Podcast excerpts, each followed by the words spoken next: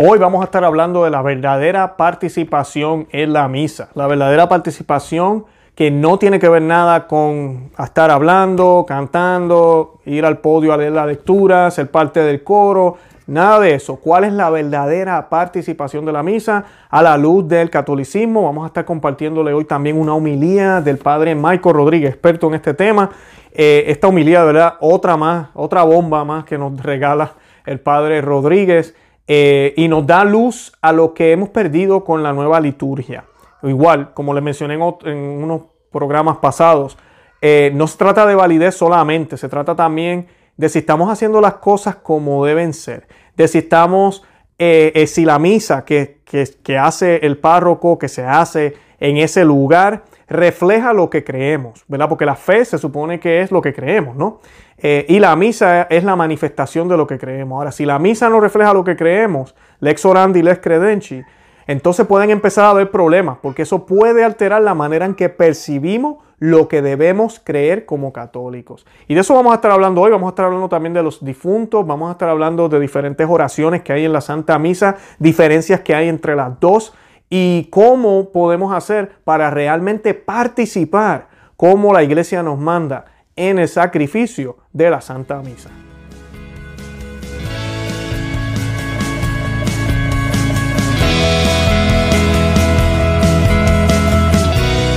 Bienvenidos a Conoce, Ama, Vive tu Fe. Este es el programa donde compartimos el Evangelio y profundizamos en las bellezas y riquezas de nuestra fe católica. Les habla su amigo y hermano Luis Román y quisiera recordarles que no podemos amar lo que no conocemos y que solo vivimos lo que amamos. En el día de hoy, como les mencioné, les voy a estar compartiendo un audio del padre Michael Rodríguez, eh, la, eh, la organización o ministerio de San Vicente Ferrer de Texas. Eh, postea estas, estas, estos audios, los coloca en su portal de internet con el permiso del hermano del padre Rodríguez, el señor David Rodríguez, que muy pronto vamos a tener aquí otra vez eh, pues él nos comparte estos audios y nosotros los colocamos aquí en el canal, que han sido muy bien acogidos porque de verdad que el Padre Rodríguez tiene una sabiduría increíble, especialmente cuando va a hablar de liturgia. Y es importante porque muchas personas piensan que la misa nueva, la misa no busoldo, para los que no saben, la misa que usted celebra o que se celebra en la mayoría de las iglesias del mundo, no es la misa que celebraron los santos, no es la misa de siempre. Lamentablemente no es así, no es la misa de siempre. Esta misa fue una misa nueva que se hizo en los años 60, que se impuso y pues comenzó a través del mundo. La misa tradicional se mantuvo gracias a grupos que se mantuvieron muy fuertes. Benedicto XVI, cuando él eh, hace la, el, el documento Sumorum Pontificam, donde él afirma que la misa tridentina, la misa tradicional, nunca fue prohibida, está disponible y los sacerdotes la pueden celebrar. Además de eso, nos, le, da el nombre de rito de forma extraordinaria. Él dice la forma ordinaria y la forma extraordinaria. La extraordinaria es la misa tradicional, la ordinaria es la misa nueva. Claro, muchas personas piensan que la diferencia es solo el latín y no lo es. La misa es completamente diferente.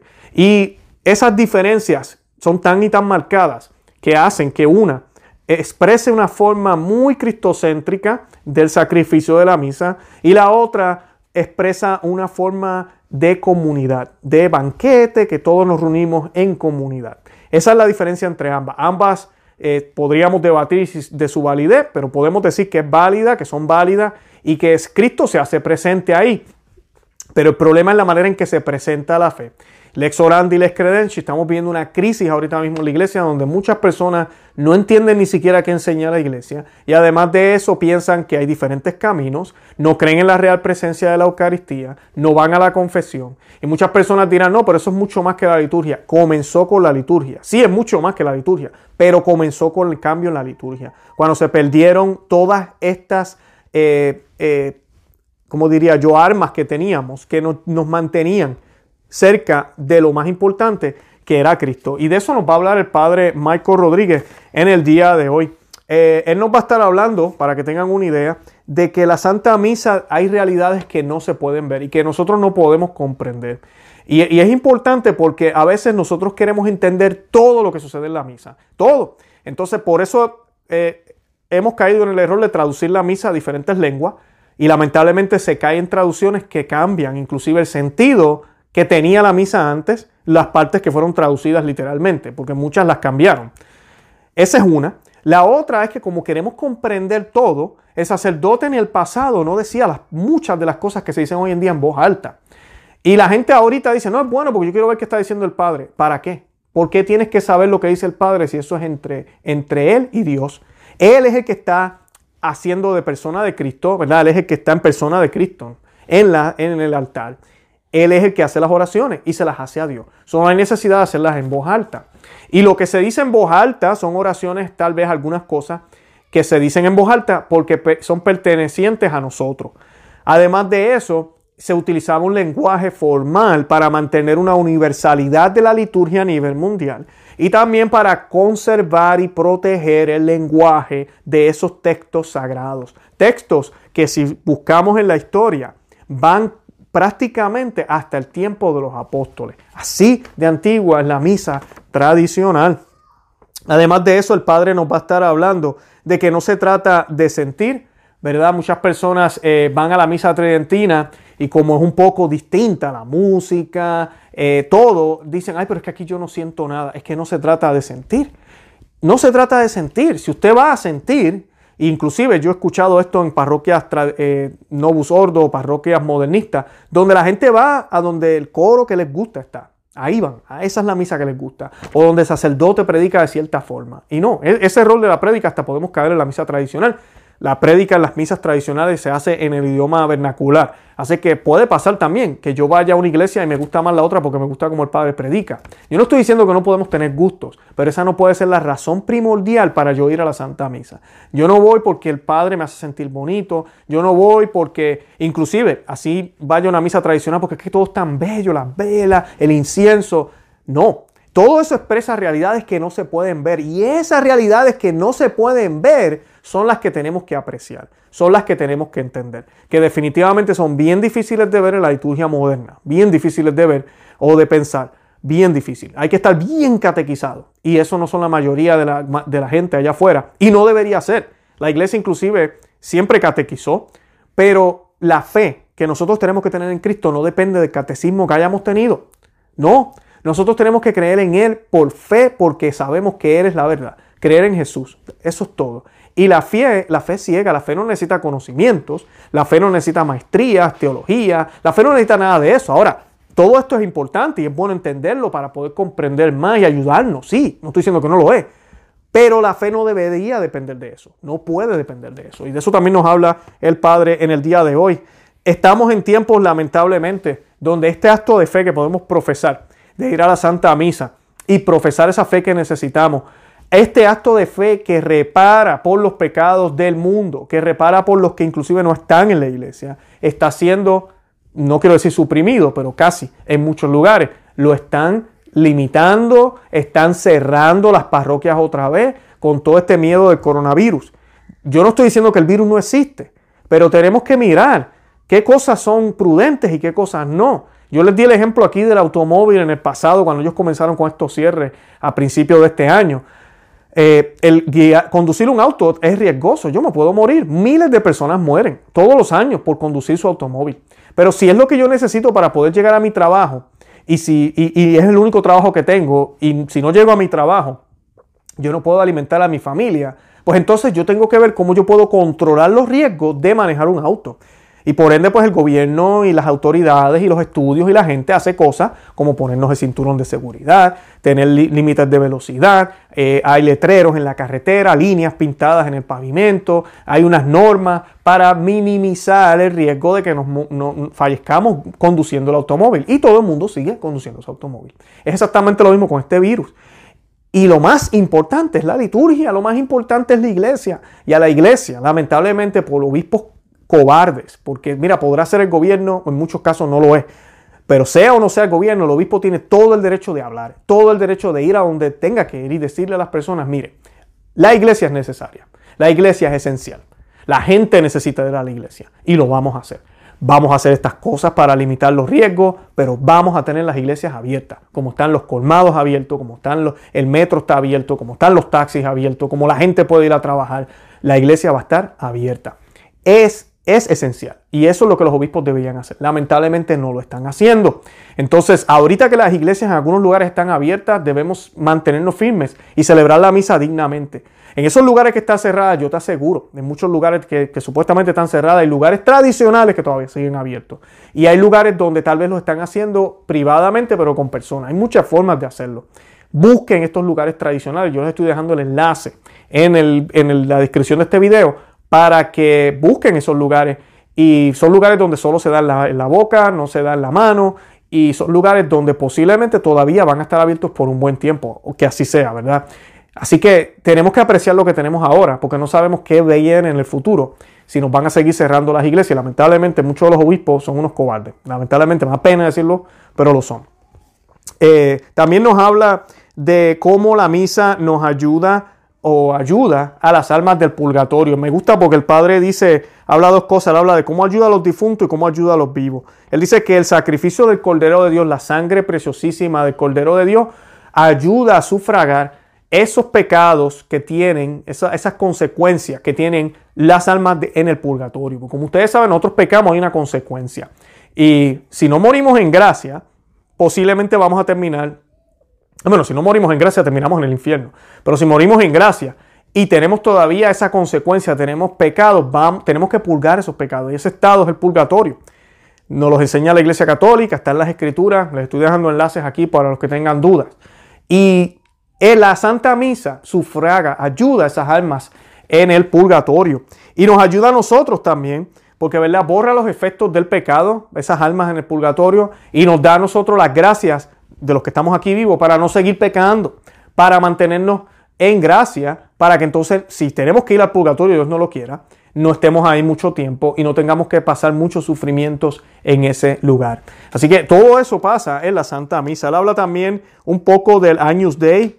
Me gusta esa parte de la homilía. El Agnus Dei o el Cordero de Dios. Él habla un poco de cómo el Agnus Dei, el Cordero de Dios, se cambia en esa semana, en ese tiempo de los eh, fieles difuntos y se pide, ¿verdad? En, latín se dice eh, dona ei requiem, que se, pide por la, eh, ¿verdad? Que, la, que, les conceda el santo el descanso eterno y que brille para ella la luz perpetua. Eso se dice en el Cordero de, Dios en latín, ¿verdad? En el Agnus Dei, en la misa tradicional, eso no se hace en la misa nueva. Y además de eso, yo quería decirle algo, compartirle aquí algo del, del Cordero de Dios, que a mí me da mucha pena las iglesias modernas. Eh, que yo dejé de ir hace bastante tiempo, pero cuando iba yo recuerdo, justo antes del Años Day, es que el sacerdote en persona de Cristo nos da la paz. Hasta ahí siempre fue. La misa moderna añade el saludo de la paz, donde todo el mundo va y se da la mano y se besan. Ahorita supuestamente he escuchado yo que lo que están haciendo es hacer de esta forma o hacer gestos, porque ahora no se pueden dar las manos en la, ¿verdad? No se pueden dar las manos ni darse besos por, por el coronavirus. Eh, pero en el pasado también se, daban los besos, se daban, hacían todo ese revolú que hacían. Y siempre lo que yo notaba en la mayoría de las iglesias eh, modernistas es que cantan esta canción de la paz, ¿verdad? Danos eh, la paz o lo que sea. Y de momento ahí mismo, todavía la gente está dándose la paz, hay este revolú, porque está todo el mundo moviéndose, lo cual no, como les decía, la misa debería ser que cristocéntrica, a la que el sacerdote nos da la paz como Cristo nos las da, que él dice, yo les doy la paz a ustedes, no como el mundo la da, ¿verdad? Pues entonces, y nos volteamos al vecino y al que está atrás, se perdió, se perdió el cristocentrismo. Ahora estamos enfocados en el hermano. Que, ah, no, que Cristo está en el hermano. Mi hermano, estamos en el santo sacrificio de la misa. Santo sacrificio de la misa es al pie de la cruz, el enfoque es en él. Olvídate del hermano. Aquí no se trata del hermano. El hermano lo saludamos cuando salgamos de la misa. Ahí sí hacemos eh, ese amor que debemos tener por ellos, pero en ese momento no es el momento. La misa nueva tiene ese, instante en la misa, dentro de la, del sacrificio de la misa. ¿Y qué sucede? El Cordero de Dios lo cantan de corridito, lo, lo cantan justo eh, a rápido, después, inmediato del saludo de la paz. Y yo veía muchísimas veces cómo empezaba el coro a cantar Cordero de Dios, que quitas el pecado del mundo. Y todo el mundo todavía está dándose la paz, danos la paz. Y se acabó. Entonces ahí era que todo el mundo se arrodillaba y ahí es donde el padre sacerdote en la misa tradicional se voltea y nos enseña a Cristo, ¿verdad? Pero, pero en la misa nueva es todo un desastre. No están haciendo ni siquiera el Agnus Dei, así se llama en latín, que es una de las oraciones más importantes de la misa. Y eso es un ejemplo para darles. Él va a hablar de otras cosas más importantes también de esto, del Agnus Dei, las diferencias entre las dos misas. Así que no se las pierdan. Pero esa es una de las cosas que a mí me motivó también a dejar estos lugares. Yo dije, no, esto es increíble, no estamos haciendo ni siquiera el Cordero de Dios. Así que pues eh, a esa hemos llegado. Yo los voy a dejar sin más preámbulo con esta homilía. Yo los invito a que visiten los portales de internet de ellos también. El nuestro es conoce que se suscriban aquí al canal en YouTube, que le den me gusta, que lo compartan y que le dejen saber a otros que existimos. De verdad que los amo en el amor de Cristo y Santa María, ora pro nobis. En el nombre del Padre y del Hijo y del Espíritu Santo. Amén. Nos ponemos de rodillas. Oremos por los fieles difuntos. Dios Padre Celestial, ten piedad de ellos. Dios Hijo Redentor del mundo, ten piedad de ellos. Dios Espíritu Santo, ten piedad de ellos. Santísima Trinidad, un solo Dios, ten piedad de ellos. Santa María, ruega por ellos. Santa Madre de Dios, ruega por ellos. Santa Virgen de las Vírgenes, todos los santos ángeles y arcángeles, rogad por ellos. Todos los santos coros de los bienaventurados espíritus, rogad por ellos. Todos los santos patriarcas y profetas, rogad por ellos. Todos los santos apóstoles y evangelistas, rogad por ellos.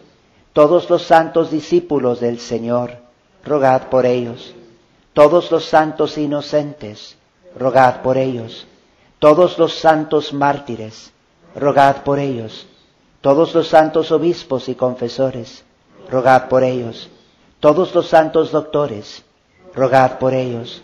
Todos los santos sacerdotes y levitas, rogad por ellos. Todos los santos monjes y eremitas, rogad por ellos. Todas las santas vírgenes y viudas, rogad por ellos todos los santos y santas de Dios, interceded por ellos. La respuesta será, líbralos, Señor, del rigor de tu justicia, líbralos, Señor, de la diuturna tristeza, líbralos, Señor, de las crueles llamas, líbralos, Señor, del intolerable frío, líbralos, Señor, de las horrendas tinieblas, líbralos, Señor del terrible llanto y lamentación. Líbralos, Señor, por el misterio de tu santa encarnación. Líbralos, Señor, por tu santa natividad. Líbralos, Señor, por tu dulcísimo nombre. Líbralos, Señor, por tu cruz y tu acervísima pasión. Líbralos, Señor, por tus santísimas llagas. Líbralos, Señor, por tu muerte y sepultura. Líbralos, Señor, por tu santa resurrección. Líbralos, Señor, por tu admirable ascensión. Por el advenimiento del Espíritu Santo Paráclito. Líbralos, Señor. Respondemos, te rogamos, óyenos, para que te dignes librar las almas de nuestros difuntos, padres, parientes, amigos y bienhechores de las penas del purgatorio. Te rogamos, óyenos para que te dignes perdonarlos e indulgirlos. Te rogamos, óyenos, para que te dignes dar el descanso eterno a todos los fieles difuntos. Para que te dignes recibirlos a tu diestra como consortes de los elegidos. Rey de tremenda majestad, te rogamos, óyenos. Escucha, oh Dios Todopoderoso, las fervientes súplicas que te ofrecemos por las almas que sufren en el purgatorio, que no habiendo satisfecho tu divina justicia, confían en tu infinita misericordia y en nuestras preces e intercesión. Extiende a ellos tus consuelos y redímelos por Cristo nuestro Señor. Dale, Señor, el descanso eterno y brille para ellos la luz perpetua. Que descansen en paz.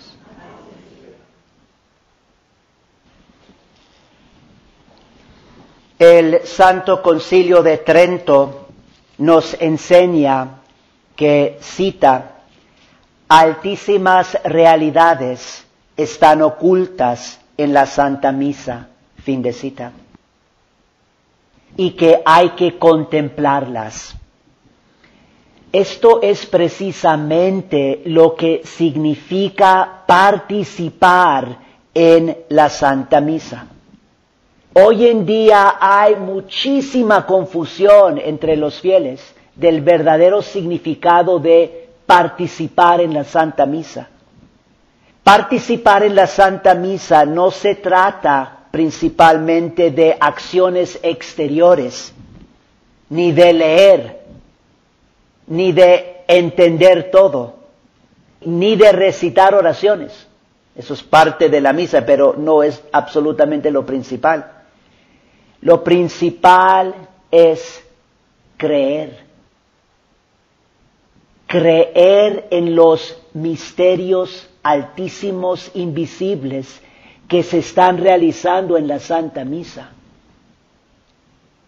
Yo para participar profundamente en la Santa Misa, en realidad no tengo que saber el inglés, no tengo que saber el español, no tengo que saber el latín, tengo que tener fe. Y tengo que realmente creer en las altísimas realidades que se están realizando en la Santa Misa. Ahora mire, noten bien el Santo Evangelio de hoy, de San Mateo capítulo 9, porque se trata de un príncipe cuya hija se había muerto y también de una mujer que llevaba 12 años sufriendo un flujo de sangre. Ambos lo que tienen en común es que creen. Y noten lo que hace la mujer. La mujer que está sufriendo de una enfermedad ella se acerca a Jesús, no huye. Y menciono eso también esta mañana porque ¿cuántos no son los católicos este mismo día? Es triste. Y yo sé que también no necesariamente son completamente responsables los fieles, porque incluso la jerarquía es la que está cancelando misas. Pero la realidad es que ¿Cuántos no son los católicos hoy que el día en que más debemos de acercarnos a Jesús, especialmente si estamos enfermos, ya sea en lo físico o en lo espiritual, ¿cuántos no son los católicos que están huyendo? Recordemos el ejemplo en el Evangelio de hoy de este príncipe que está buscando que Jesucristo le dé vida a su hija que ha muerto y también el ejemplo de la mujer que sufre de esta enfermedad. Se acercan a Jesús y creen en Él. Si nosotros verdaderamente creemos que Jesús está presente en la Santa Misa, que es su sacrificio, ¿cómo vamos a poder huir? Hay que acercarnos siempre más y más, cuales sean las condiciones o las situaciones particulares. Y también les recuerdo de uno de los evangelios del Día de Todos los Difuntos, este lunes pasado, 2 de noviembre. Esto se toma del Santo Evangelio de la segunda misa. Hay tres misas para ese día. Entonces, de la segunda misa del Santo Evangelio, se toma de Juan capítulo 6, cita, todo aquel que me reconoce y cree en mí, tendrá la vida eterna. Y yo lo resucitaré en el último día. Fin de cita. Lo que nos da vida eterna es realmente creer en Jesús. Pero hay que creer. Y por eso la Santa Misa Católica no es principalmente algo de esta tierra Entiéndanlo. Principalmente no es. Está apuntándonos al cielo. Están las altísimas realidades de Dios. Y Dios no es de este mundo. Las altísimas realidades de Dios se están haciendo presente y realizando en la Santa Misa. Yo nunca voy a poder entender con mi razón humana la inmensidad de lo que es la misa católica pero sí puedo creer. Y tengo que siempre profundizar más y más en esta fe. La razón principal por la que Dios ha querido ocultar sus misterios en la Santa Misa es para que nosotros creamos en Él. No para que entendamos todo, no para que sintamos muy bonito siempre. En la Santa Misa Dios nos está llamando constantemente a creer, a pasar de los signos visibles a las realidades altísimas que están ocultas en la Santa Misa. Consideremos por un momento un misterio oculto en la Santa Misa y es cómo la misa puede ayudar a las almas de los fieles difuntos. Si pudiésemos contemplar con nuestros ojos los torrentes de gracias que desde el altar se derraman sobre el purgatorio, con cuánto esmero no esforzaríamos en procurar a esas almas el divino beneficio de la misa estaríamos siempre acudiendo a la misa, acudiendo a Jesús, buscando su auxilio, buscando su perdón y misericordia para las almas en el purgatorio. Pero estas torrentes de gracia que fluyen del altar católico a las almas sufriendo en el purgatorio, no es algo que yo puedo ver con mis ojos físicos y tampoco lo puedo entender con mi razón humana, es un misterio pero sí lo puedo creer. El Cordero de Dios que quita los pecados del mundo. Esta es una altísima realidad en la Santa Misa. Que aquí se está sacrificando el Cordero de Dios que quita los pecados del mundo. Y una realidad altísima oculta en la misa es el derramamiento de su preciosísima sangre. Esto es lo que borra los pecados del mundo. Y es también lo que borra los efectos del pecado del alma, la preciosísima sangre de Cristo. Y noten esto, porque lo que hace la preciosísima sangre de Cristo es borra los efectos del pecado del alma. Y esto es específicamente lo que hace a favor de las almas del purgatorio. Porque las almas en el purgatorio ya no pueden crecer en gracia. En el momento de la muerte, ahí es donde ya termina todo, en el sentido de que allí la gracia que el alma ha adquirido, ahí es el fin. Y eso va a determinar primeramente si va al cielo o al infierno. El alma que no está en estado de gracia en el momento de la muerte se condena al infierno. El alma que está en estado de gracia en el momento de la muerte irá al cielo, pero dependiendo de cuánta gracia esa alma tiene al morir, de eso dependerá la gloria que recibirá en el cielo. Digo esto porque la Santa Misa tiene un gran poder, obviamente. La preciosísima sangre de Cristo es una de las altísimas realidades ahí presentes. Pero uno de los poderes más grandes de la Santa Misa para nosotros, los vivos en la tierra, la iglesia militante, es que sirve para aumentar en nosotros la gracia de Dios, para que crezcamos en la virtud, para que seamos más fieles en la oración, para que perdonemos más a los que nos ofenden, creciendo en gracia para que recibamos más y más gloria en el cielo. Pero para las almas en el purgatorio esto no sucede. Porque ya terminó el tiempo de ganar mérito y de crecer en gracia.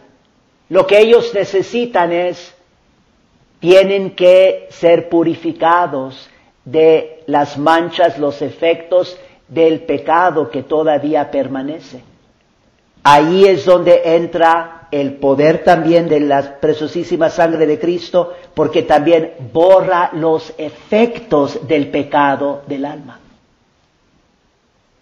Aquí llegamos a un ejemplo bellísimo de la misa católica, la misa tradicional, que nos está ayudando a llegar y creer en estas altísimas realidades ocultas en la misa. Y es precisamente en la oración de la misa donde invocamos al Cordero de Dios, el Cordero de Dios, el Agnus Dei, Ojalá que los que han venido esta semana pasada a las diferentes misas que he ofrecido por los difuntos, ojalá que han notado una diferencia. En la misa de los difuntos, cuando se está rezando el Cordero de Dios, no se reza por nosotros la iglesia militante que está presente. Normalmente la oración es, Agnus Dei quitolis peccata mundi, miserere nobis, ten misericordia, ten piedad de nosotros. Estamos pidiendo que el Cordero de Dios, con su preciosísima sangre, que tenga piedad de nosotros, que nos perdone nuestros pecados. Pero en la misa de los difuntos no es así. La oración es, Cordero de Dios, que quitas los pecados del mundo, dales el descanso. Dona eis requiem. En una manera muy profunda, una manera grande. El sacerdote está pidiendo, también en nombre de la iglesia, que el Cordero de Dios que está ahí presente, que borre los efectos del pecado de las almas de los fieles difuntos y les dé el descanso. Entonces en el Cordero de Dios es, dales el descanso, el segundo Cordero de Dios, dales el descanso, y luego el último, dona eis requiem sempiternam, dales el descanso eterno. Recuerden lo que les dije el domingo pasado, porque este es otro ejemplo de lex orandi, lex credendi. La manera en que la iglesia ora, así cree. Y no vayamos a caer en la herejía muy común en estos días, de que cuando la persona muere, que automáticamente va al cielo. Esa es una herejía, es completamente falso. El alma en el momento de su muerte es juzgada por Dios. Y las almas que mueren en estado de gracia, pero todavía tienen que expiar, ser purificadas por los efectos de pecados en el alma, van al purgatorio y hay que pedir por ellos, especialmente invocando la preciosísima sangre del Cordero de Dios. Y estamos diciendo lex orandi, lex credendi, es precisamente la razón por la que en la misa católica, la misa tradicional, en ese momento tan solemne de la Santa Misa, se está implorando al Cordero de Dios que les conceda el descanso eterno a las almas de los fieles difuntos, las almas que están en el purgatorio. Recuerden también la oración es una oración muy famosa de Santa Gertrudis, una oración que ella reza por las almas del purgatorio. Y la oración es la siguiente. Oh Padre eterno, os ofrezco la más preciosa sangre de vuestro divino Hijo Jesús, unido a las misas celebradas hoy alrededor del mundo por todas las santas almas del purgatorio. Una oración ofreciendo a Dios Padre la preciosísima sangre de nuestro Señor Jesucristo. Porque eso es lo que tiene más poder, más eficacia para borrar los pecados o los efectos de los pecados de las almas del purgatorio. Y esto nomás es una oración.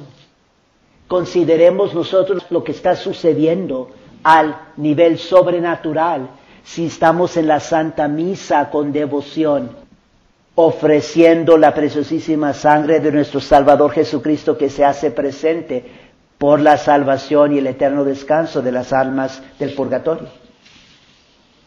Estamos hablando, hijitos, de una realidad increíble que sobrepasa todo lo que se puede hacer o efectuar con los medios humanos, con los medios de esta tierra, que es una realidad en la Santa Misa Católica. Hay que creer. Y precisamente este cambio que vemos en la oración del Cordero de Dios, el Agnus Dei, en la misa tradicional, nos está ayudando a creer esto, lex orandi, lex credendi. Seguiré dándoles ejemplos de esto, lex orandi, lex credendi, porque como les dije el domingo pasado, es de suma importancia que nosotros estemos más y más convencidos de qué tan importante es esto.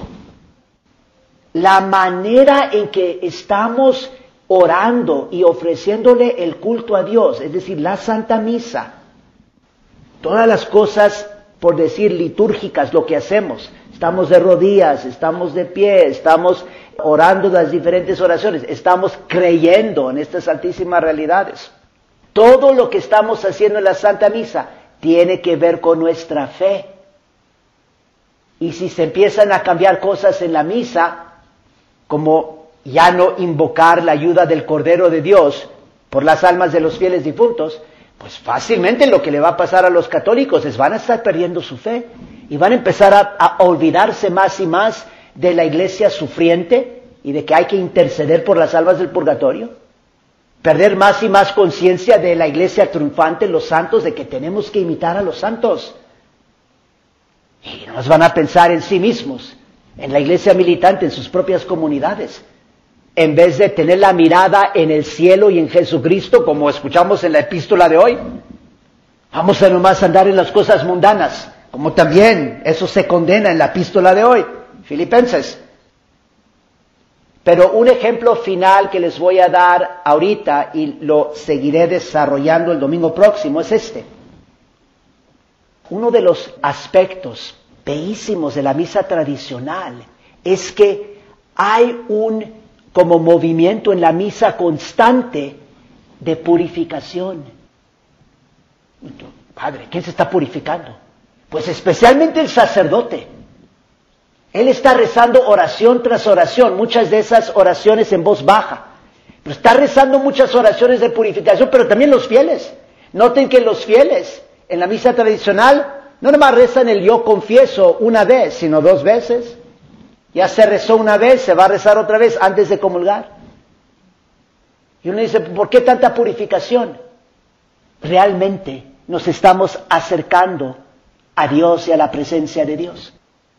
Dios que es infinitamente santo, infinitamente grande. Lo que la misa está tratando de transmitirnos, y esta es una altísima realidad, es la santidad de Dios, la grandeza de Dios, de cómo uno si se acerca a Dios, y especialmente el sacerdote, que comienza la misa diciendo, subiré al altar de Dios, que uno tiene que ser realmente inmaculado, sin mancha, completamente puro. ¿Cómo se va a acercar a Dios?